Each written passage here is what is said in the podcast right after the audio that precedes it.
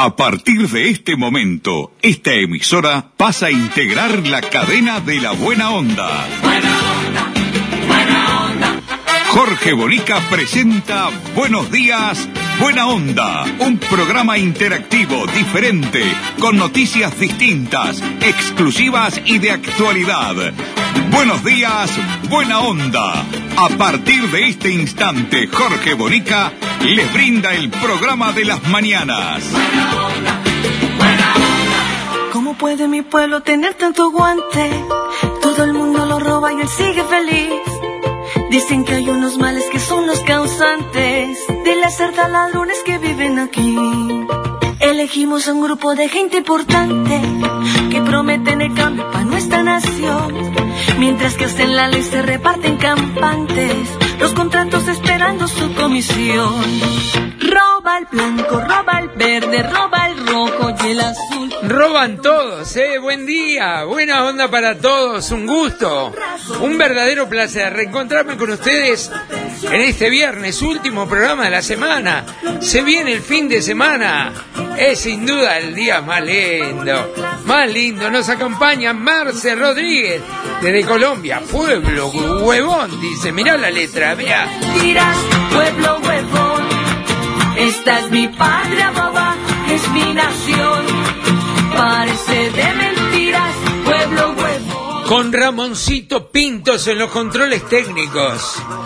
Ahí con su consola atómica totalmente brillante, lujosa, dorada, hermosa, con un sombrero color rosa, me salió en rima, con Mirta Susana Lencina, para seguir la rima, que es muy buena en la cocina, en la producción periodística de nuestro programa, comenzamos los 30 minutos, más, más dinámicos, más divertidos, más informativos, más calentantes, del dial uruguayo, vamos. Se roba el blanco, roba el verde, roba el rojo y el azul. ¿De dónde sacan los fondos para ganarse esa curul? Con razón no pasa nada, no ponemos atención. Si está el muerto más sentido, lo olvidamos por un gol. Que la selección de fútbol para el mundial clasificó. Qué barbaridad lo que pasó en Minas con ese joven de 23 años, ¿no? Qué, qué, qué barbaridad. Tenemos el informe, cuando tenga el informe me lo pone, así nos ponemos en tema. Una barbaridad. A ver, escuchemos, vamos. Este lunes, Jefatura de Policía de La Valleja informó la desaparición de un joven que fue encontrado el martes a la mañana, aquí en este lugar donde estamos ubicados ahora, una cantera sobre Andrés Napa y Paso de la Azotea. Fue encontrado en estado de gravedad, se encuentra internado en CTI. Horas después, los rumores comenzaron a circular por redes sociales con graves denuncias de una posible tortura durante toda la noche y la posibilidad de que a este joven de 23 años llamado Juan lo hayan enterrado vivo. Próximo a las 21 horas del lunes se denunció la desaparición de un joven de 23 años con capacidades especiales que faltaba de su hogar desde la mañana, tras un intenso rastrillaje que inició en la madrugada del martes. El joven fue encontrado en una cantera cercana a su casa. Cuando la policía logró acceder al sitio específico, rescató al joven y lo trasladó de urgencia al Hospital Alfredo Vidal y Fuentes, donde permanece en CTI con graves lesiones en sus órganos vitales. Al día de hoy hay tres personas siendo investigadas por un posible delito de intento de homicidio, pese a que la carátula del caso no está especificada aún según fuentes de fiscalía. Según trascendió en redes sociales, el joven habría recibido todo tipo de abusos físicos y habría sido enterrado vivo en el lugar donde fue encontrado. Qué barbaridad, ¿no? Qué barbaridad. Me hizo acordar, la verdad, perdóneme el recuerdo, pero me hizo acordar el caso de Alfredito Machado, ¿no? De Minas, que estuvo más de 10 años impune eh, el crimen de Alfredito y un caso así, una barbaridad. Ojalá este joven se salve, pueda hablar, reconocer a quienes fueron las bestias. Lo enterraron vivo, ¿no? ¿Qué, qué puede pasar por la mente de una persona para, para hacer semejante salvajada? Que, que tenés que estar mal, porque, a ver, no le echemos las culpas al alcohol, a la droga. Esto es una barbaridad, una cosa que no tiene explicación, no se encuentra realmente una explicación valedera ¿eh? que uno pueda justificar de alguna manera lo que es injustificable, pero por lo menos entenderlo. Uno cómo lo puede entender, no sé. No, no, no Ramón, no, droga, no, droga, alcohol, chupe, todo lo que quiera, pero para de ahí a hacer lo que se hizo, eso para una mente insana. Ahora, siempre me hago la misma pregunta y se arma un lío tremendo. Eh, ¿Merece vivir una persona que hacen semejantes barbaridades? ¿Eh? O los violadores, le- violadores a niños, violan a bebitos, una persona que viola o intenta violar, ¿no? O un bebito de cinco meses. ¿A usted le parece? Y existen y están los casos en el mundo y acá en el Uruguay también. Entonces uno dice, no, para, ¿merecen vivir de verdad? ¿Merecen estar en nuestra sociedad? Yo creo que no. A ver, creo que no. Yo sé que mucha gente me va a criticar duramente. Para, para mí esa gente no merece vivir, no merece tener, no son seres humanos, no son seres humanos. Son bestias o peor que, que un animal salvaje. No, no, no merece vivir, sinceramente. Y tampoco me convencen cuando mm, hablamos de estos temas y me dicen, este, Bonica, es una enfermedad, una enfermedad. A mí no me vengan a joder con una enfermedad, ¿no? Curate, hacete ver, yo qué sé. Pero quien llega a violar a un niño, una niña, quien llega a, a matar, a asesinar, no merece vivir. La verdad, no merece la sociedad tener gente como esa. No merece. Yo participé muchísimo en la- aquella larguísima investigación que empezamos en el año 96 con el semanario El Bocón y, y después la doctora eh, Silvia, no me acuerdo el apellido ahora, eh, Silvia, ¿cómo se llama? Bueno, no Porteiro, Silvia Porteiro, eh, que llegó como jueza, se preocupó de, de buscar eh, los culpables, buscar los culpables, investigar de verdad. Diez años estuvo todo tapado, se movió muchísimo dinero atrás del, del homicidio de Alfredito Machado, ¿no? ¿Se acuerdan? Y al final estaba metido la madre y el padrastro, ¿no? Atrás de ellos, y un tema de plata, un tema que les molestaba a Alfredito, no sé. Sinceramente, no sé, capaz que estoy mal yo, sinceramente, este, pero o capaz que la edad que uno va transcurriendo la vida y vas eh, viendo las cosas y se contamina y los golpes y se da cuenta y al final uno dice, no, perdóname, esta persona no merece eh, vivir sin lugar a duda. Bueno, quien dio el vaso a torcer fue el presidente de la calle Pou, porque el ministro de Economía, de eh, Educación, eh, da Silveira, aseguró que el gobierno buscará más recursos para ciencia y tecnología. ¿Se acuerdan que este, el Rafael Radi eh, se había quejado que habían bajado en lugar de aumentar el dinero para el presupuesto, para los recursos para el estudio y- de ciencia y tecnología. Bueno, ahora parecería que va a, a rever esta situación. Yo no sé cómo pueden pasar estas cosas, sinceramente, porque cuando uno estudia un presupuesto de un país, me imagino que lo estudiará mucho, en gran profundidad y sobre todas las cosas midiendo las consecuencias de lo que está decretando. Y esto se decretó, esto se presentó como tal, tuvo que salir a, a protestar el doctor Radi, para que se revea y ahora de algún lado va a aparecer más plata para el presupuesto de ciencia y tecnología. Bueno, todos protestan y tienen las personas para protestar. Los únicos que no tenemos cómo hacer para protestar eh, somos los ciudadanos comunes, ¿no? Los ciudadanos comunes, los que queremos vivir dignamente y no podemos. Y hay muchísima gente eh, en esa situación. Es increíble. Yo tengo unos números acá que son números oficiales, ¿eh? pedidos especialmente por, por la producción nuestra, por Mirta. Eh, los números que tenemos es, es increíble. ¿eh? 10.000 comercios, 10.000 números oficiales, 10.000 pequeñas empresas cerraron durante el 2020. ¿tá? Y cerraron por la pandemia, porque se vino abajo, porque no había venta, porque la gente estábamos todos encerrados, porque no se consume más, porque los seguros de desempleo serán una solución parcial, pero son justamente los que terminan con el comercio, porque eh, alguien que va al seguro de desempleo está cobrando un 60, un 70% de su salario. Entonces, lo primero que hace, dice, yo no trabajo, cobro el 70%. Si cobraba, no sé, 20 mil pesos, ¿no? Ahora cobro 14. Entonces no puedo gastar en nada, porque si no, no llego a fin de mes, no puedo comer todo el mes. Entonces entras a cortar esto, corto lo otro, corto aquello, no compro media, no compro calzoncillos, no compro zapatos, no compro, eh, no voy a comer afuera, ni que hablar, no voy de paseo, ni que hablar, ¿eh? y todo vas cortando, cortando, cortando, y ahí lo que pasa, el comercio no tiene venta, no hay facturación, pero sin embargo, sin embargo, todo lo demás sigue igual. Tenemos que pagar todo, de, de, una manera o de otra y las exoneraciones que se hablan son mínimas, mínimas, que han permitido que se funden, los comercios cierren.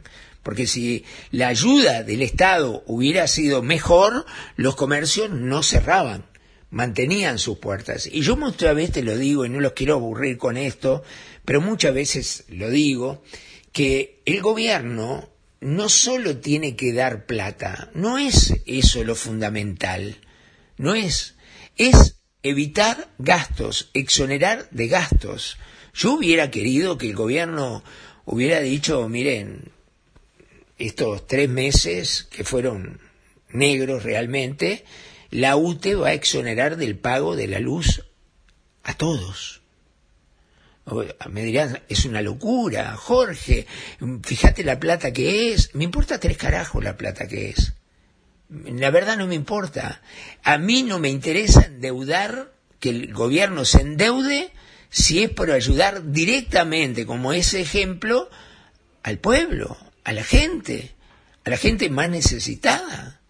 De verdad, hay que dejar de recaudar. Bueno, mala suerte, mala suerte pero hay que ayudar a la gente. Yo no veo que haya una ayuda que sirva, la verdad, que sirva, que uno la vea, que uno diga, no, esto es, fantástico. No, no es así.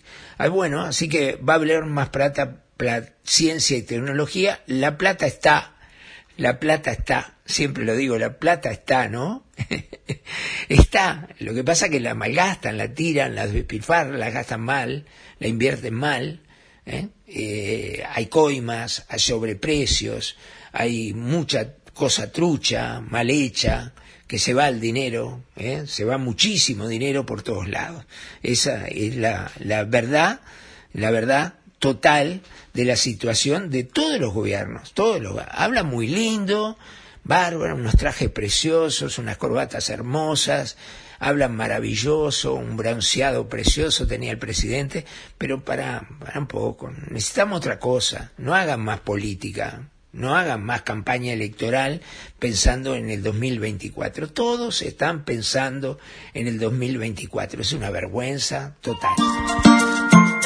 Gate, Uruguay, despachantes de aduana, servicio rápido, eficiente y eficaz. Nuestra principal labor es la liberación de sus mercancías en las principales aduanas del país. Consúltanos, te asesoramos sin costo. Email gateuruguay@gmail.com. WhatsApp 099 48 73 24. Gate Uruguay, despachantes de aduana.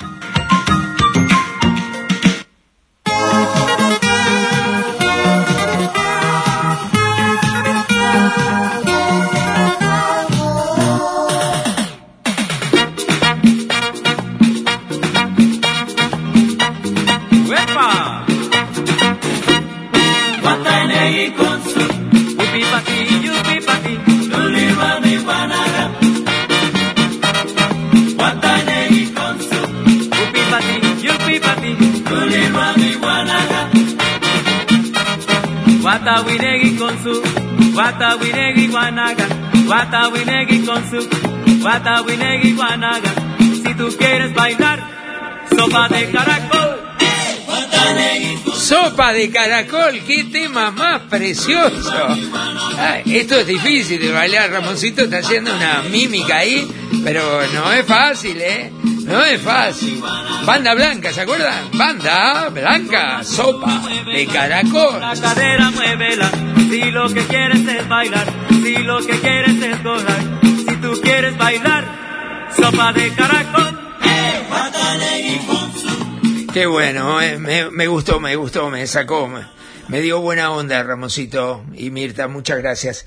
Qué lindas canciones tienen, ¿no? Eh, eh, eh, falleció Carlos, Carlos Sánchez, el humorista argentino, ¿se acuerdan? Sí, a mí me gustaba un tipo muy, muy, muy especial, muy gracioso. Lo tuve oportunidad de ver más de un show de él, vi uno en Mar del Plata un día eh, que era un monólogo que hacía, este, que la verdad estuvo muy divertido, muy divertido. Este, falleció, tenía un cáncer y bueno, no lo, no lo pudo superar. Eh, se fue el humorista argentino, ¿no? Cuando se va un humorista, uno eh, recuerda un montón de cosas distintas, ¿eh? Totalmente distintos sin duda. Bueno, quiero hablarle de distintas cosas. Primero que Álvaro Delgado confirmó que las vacunas del Pfizer llegarán el miércoles a las 21 horas. Estos políticos son geniales, ¿eh? Estaban metidos abajo una piedra, mi amigo Álvaro Delgado, porque soy amigo de él. Y este, estaba abajo una piedra porque no tenía, no venían las vacunas, no se concretaba, no pasaba nada, pero ahora anuncian el día y la hora que va, quieren que hagan una caravana, Álvaro, una cosa así.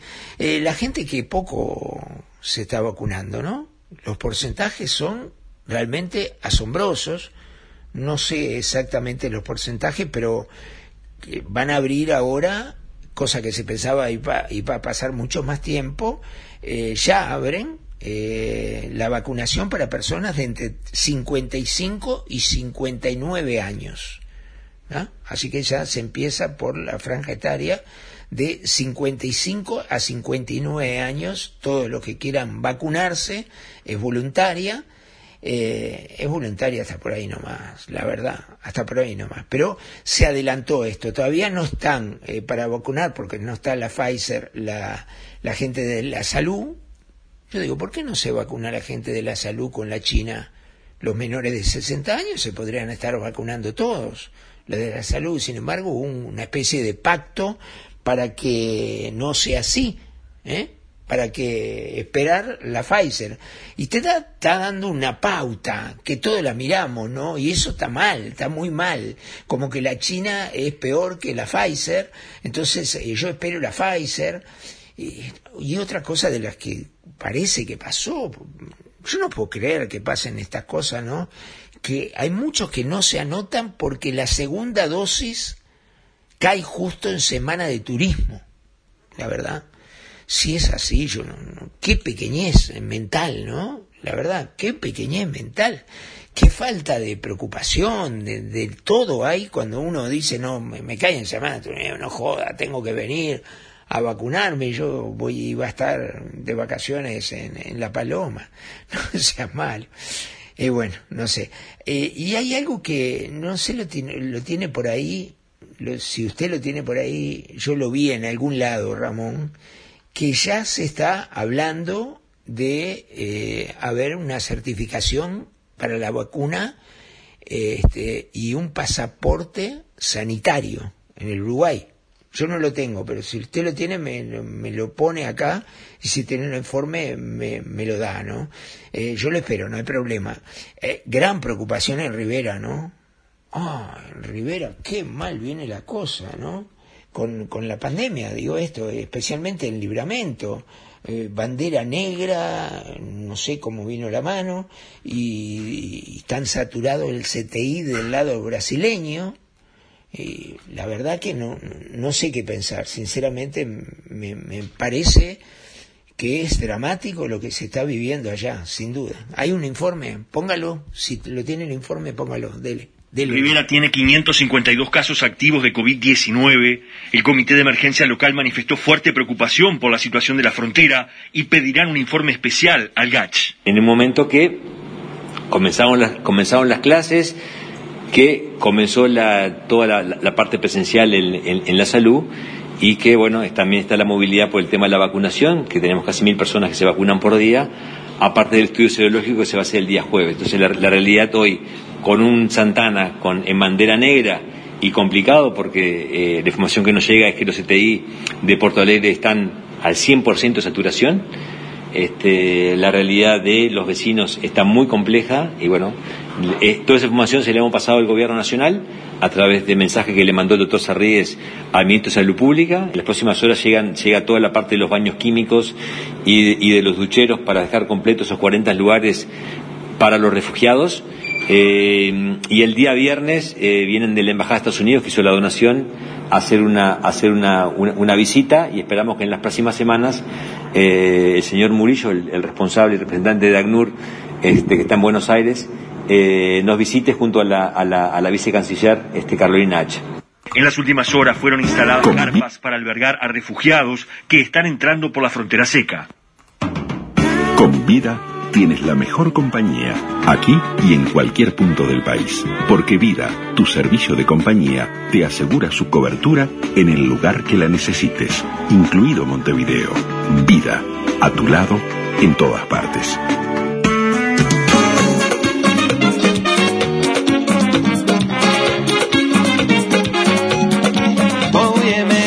Fiebre el otro día. Por causa de tu amor cristiana que fui a parar a enfermería. Sin yo tener seguro de cama. Y me inyectaron suero de colores ey, y me sacaron la radiografía. Y me diagnosticaron mal de amores. Al ver mi corazón como latía ante el alma con rayo X cirugía. Y es que la ciencia no funciona. Solo tu beso, vida mía. Ay, negra, mira, búscate un catete. Eh, inyectame tu amor como insulina. Y dame vitamina de cariño. eh, que me ha subido la bilirrubina.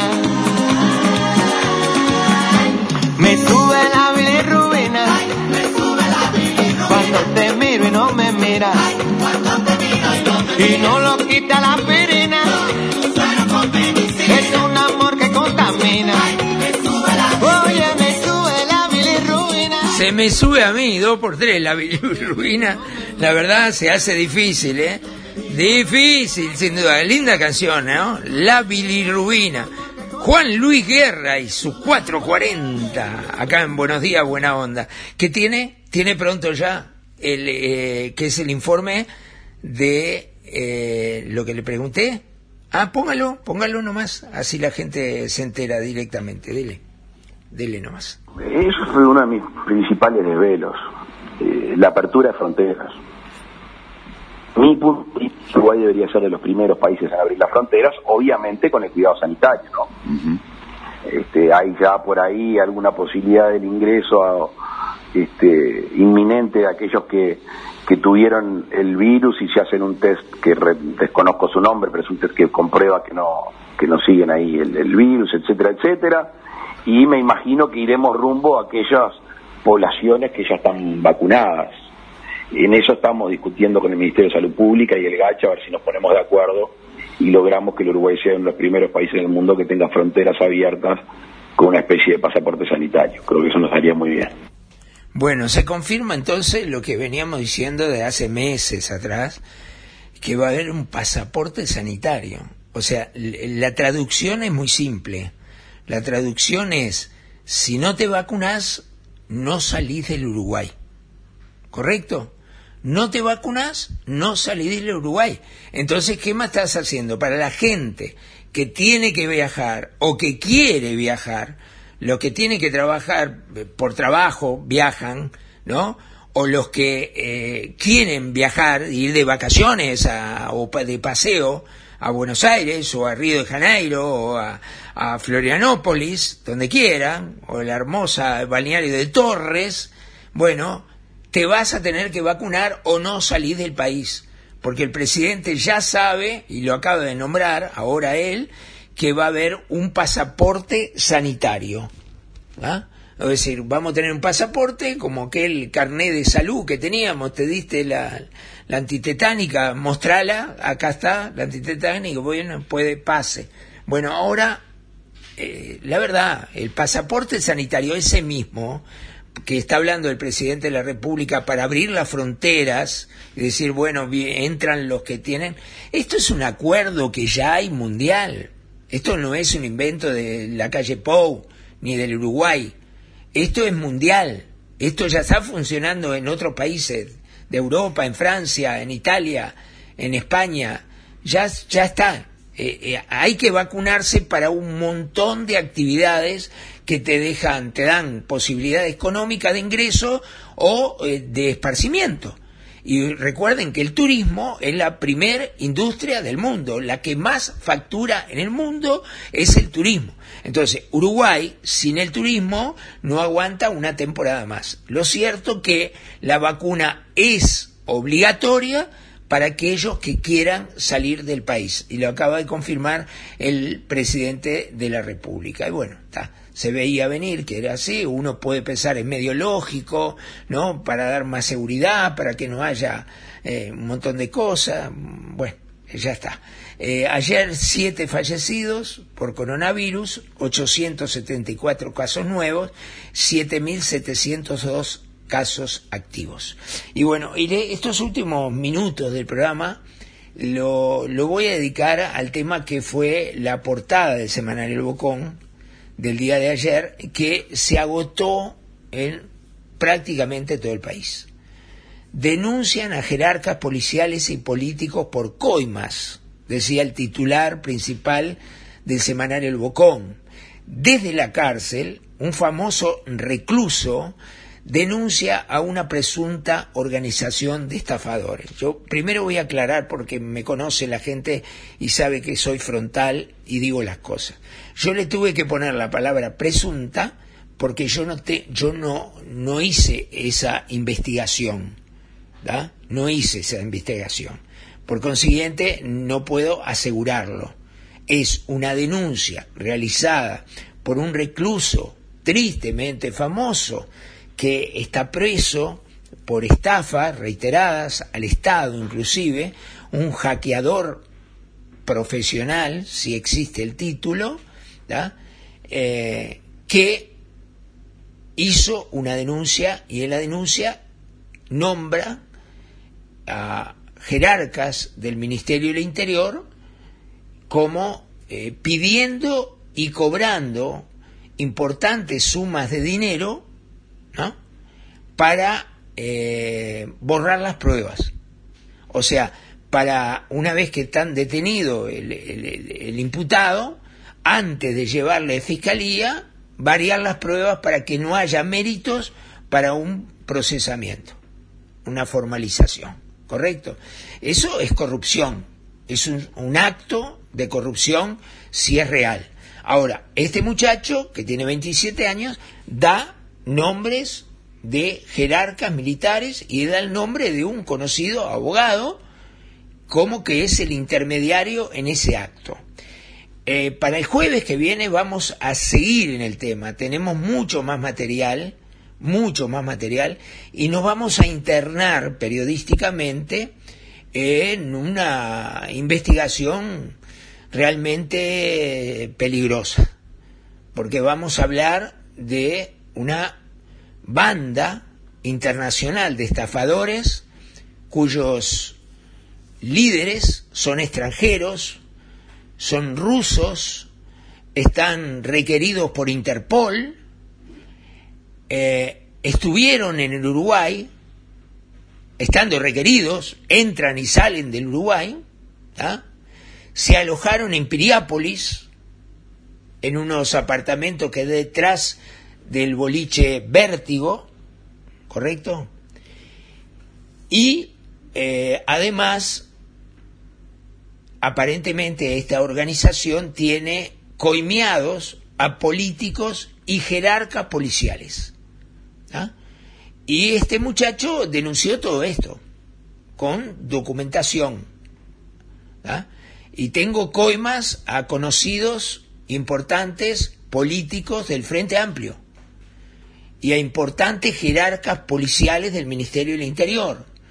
Y tengo el relato de todas las maniobras. Y tengo además, que eso lo estoy estudiando, posiblemente lo publique también el próximo jueves, todo el mecanismo, o sea, el audio, el audio, el relato hablado de este, este recluso, de cómo es el mecanismo de transferencias electrónicas de dinero con participación de bancos privados, importantes bancos privados, importantes tarjetas de créditos internacionales y un importante cambio de Montevideo, importantísimo cambio de Montevideo, que participaría en todo ese engranaje increíble ¿eh?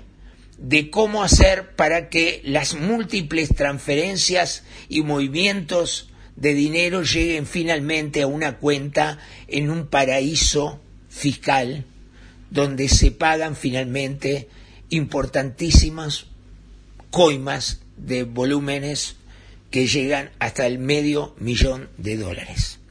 ¿Ah? Vamos a seguir. El recluso está desaparecido, fue transferido en cuatro meses a cuatro o cinco establecimientos, el último era en Rivera, y en Rivera fue sacado de Rivera, transferido a otra unidad que no se pudo saber cuál era, y aparentemente, como salía en libertad, esto no es oficial, lo, le habrían encontrado droga en el cuerpo cuando lo estaban trasladando de Rivera a Montevideo. Y ahí se le abrió, se le imputó un nuevo delito que lo mantiene preso en un lugar que no se sabe totalmente incomunicado. O sea, está desaparecido. Yo hace 20 días que no tengo contacto ninguno, ni los familiares, ni... A ver, bueno, lo voy a decir, eh, ni una fiscal que tiene el caso supo que lo transferían, ni a dónde lo transferían, ni le avisaron a ella dónde lo transferían, y ella es la que está iniciando la investigación de toda esta denuncia que yo estoy hablando. Esto es sumamente grave, sumamente grave, sin duda. ¿Nos vamos? ¿Con qué nos vamos? Eh, algo lindo, pónganme Mirta y Ramoncito, algo que, que me permita eh, ser optimista, que me permita, no sé, a ver, eh, querer la vida, porque todo es tan negativo, todo es tan negativo, todo conduce al negro, a la depresión, a la angustia, a la tristeza, que quisiera tener algo que me permite celebrar la vida. Dale, dale. Qué lindo.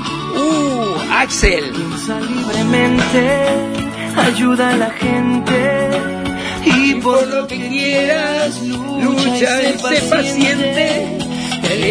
La carga a nada te aferres, porque en este mundo nada es para siempre. Es para siempre, búscate una estrella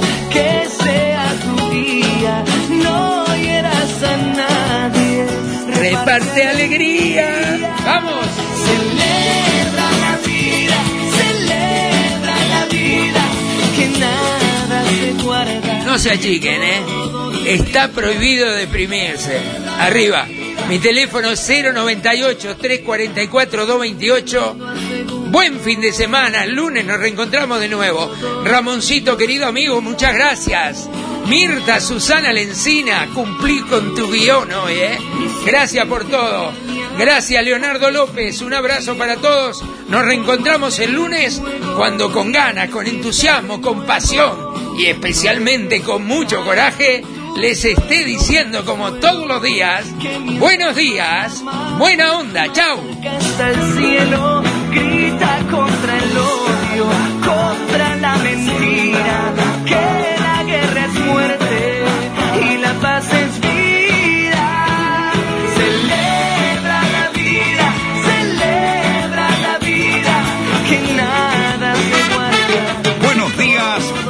Un programa interactivo, diferente, con noticias distintas, exclusivas y de actualidad. Buenos días, Buena Onda, el programa de Jorge Bonica.